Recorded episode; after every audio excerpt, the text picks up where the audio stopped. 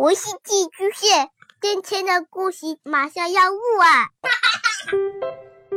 孩子的世界充满了色彩和欢乐，用有温度的声音讲你爱听的故事。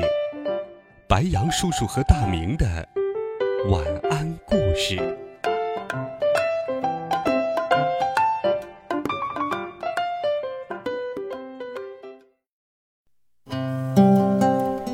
小朋友们、同学们，大家好，欢迎收听白羊叔叔讲故事。今天，白羊叔叔继续给你准备了有趣的科学故事，一起来听。还有什么比渠鲸更小吗？有一种动物叫渠鲸，从鼻子尖儿到尾巴尖儿，只有约八厘米长。如果你变成了一只渠鲸，你会觉得自己真是好小啊，就连蘑菇也比你高大。如果你恰巧遇到一头大象，你很可能觉得自己是世界上最小的动物。跟陆地上最大的哺乳动物相比，渠鲸真是太小了。不过，它还不是最小的，它比瓢虫可大多了。瓢虫是昆虫的一种，渠鲸捕食昆虫等小动物，但却不吃瓢虫，大概是因为瓢虫吃起来不太可口吧。如果你是一只瓢虫，你会觉得自己实在是太小了。漂浮在水洼里的一片叶子，就好像湖泊中的一条船。但瓢虫也不是最小的。看看叶子船上的水滴吧，里边有无数微小的生物，瓢虫跟它们比起来就大多了。这滴水中有两种单细胞动物，它们叫原生动物。细胞是构成生命体的基本单位。地球上大多数的生物，即使体积很小，也是由细胞构成的。我们的身体则是由亿万个细胞构成的。让我们近距离的看看这两种原生动物吧。这个像草鞋、长着许多须子的，叫做草履虫；另一个形状不规则的，是变形虫。草履虫的须子叫做纤毛，纤毛就像船桨一样，可以推动草履虫在水中游动。变形虫移动时，先缓慢地伸出身体的一部分，然后再向着前进的方向移动身体。变形虫总是在改变着形状。草履虫和变形虫实在是太小了，只有在显微镜下才能看得到。不过，还有更小的生物生活在水滴中。水滴中还生活着大量的细菌，和细菌相比。草履虫就像海里的一个大怪物。细菌有很多种类，部分细菌对人体有害，但这只是少数情况。事实上，有一些细菌还是人体不可或缺的。和原生动物一样，细菌也是由单一细胞构成的，但细菌的细胞体积更小，结构更简单。大多数细菌都非常小，就算一个针尖那么大小的地方，也需要数以万计的细菌。下面，我们来看看更小的东西，那就是分子。等一下，别着急，在观察分子之前，先要弄明白分子究竟有多小。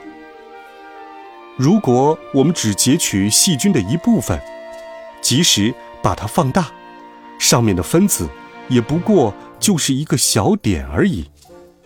世界上几乎所有的物质都是由分子构成的。由于生物体都包含着水，所以水分子是观察细菌时能够发现的众多分子中数量最多的。现在，让我们分离出一个水分子，再将取出的水分子放大。水分子是最小的分子之一，即使在显微镜下才能观察到的细菌中，也包含着成千上万的水分子。但是，这三个组成水分子的圆圆的东西是什么呢？它们是原子，分子是由原子构成的。地球上有一百多种原子，它们以不同的组合方式构成不同的分子。当两个氢原子和一个氧原子结合时，就形成了水分子。微小的原子也是由更小的物质构成的。一种叫做电子的微小颗粒在原子内高速旋转，它们看上去模糊一片，就好像旋转的风扇叶片。电子形成了原子的云状外壳。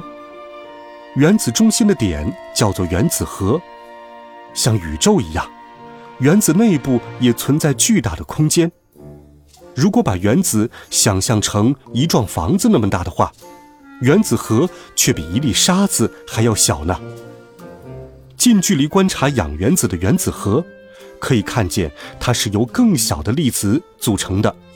我们把它叫做质子和中子。原子的种类是由它拥有的质子数决定的。氧原子有八个质子，八个中子。质子和中子则由更小的颗粒组成，它们叫做夸克。每一个质子和中子都是由三个夸克组成的。夸克小的令人难以置信，科学家们很难测量出它实际的大小。但是，通过一些特殊的仪器，可以测量出夸克的质量。夸克是不是质量最小的粒子了呢？还不是。尽管夸克小的难以测量，但却是电子质量的四倍以上。电子、质子、中子、夸克，多么令人吃惊的微小颗粒呀！它们构成了每一个原子，而原子又构成了各种各样的物质。我们所制造的一切物品都是由原子构成的。每一块表，每一双鞋，每一辆车，每一艘船。自然界中的一切也都是由原子构成的。每一粒沙，每一滴水，每一朵花，每一棵树，以及人、物、草地和山峦。我们居住的地球也是由原子构成的。宇宙中的每一颗恒星、行星。乃至宇宙中的一切物质，都是由无数的数不清的原子构成的。小曲精，你还觉得自己是最小的吗？好了，孩子们，这一集神奇有趣的科学故事，白杨叔叔就给你讲到这里。温暖讲述，为爱发声。我们明天见，晚安，好梦。